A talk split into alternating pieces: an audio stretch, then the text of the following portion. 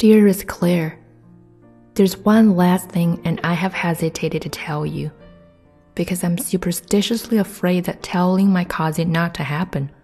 I know, silly. And also because I've just been going on about not waiting, and this might cause you to wait longer than you have ever waited before. But I will tell you in case you need something after. Last summer, I was sitting in Kendrick's waiting room when I suddenly found myself in a dark hallway in a house I don't know.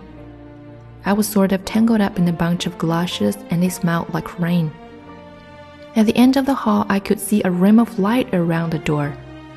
And so I went very slowly and very quietly to the door and looked in.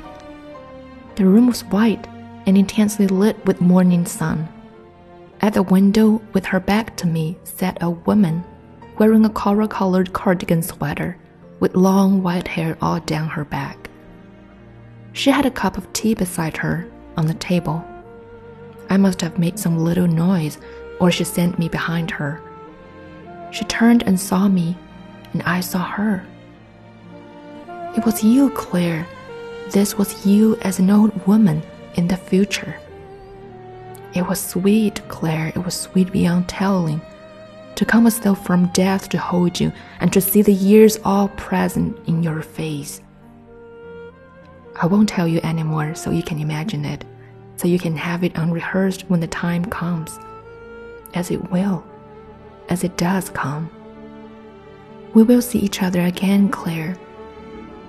Until then, live fully present in the world which is so beautiful. It's dark now, and I'm very tired. I love you always. Time is nothing. Henry.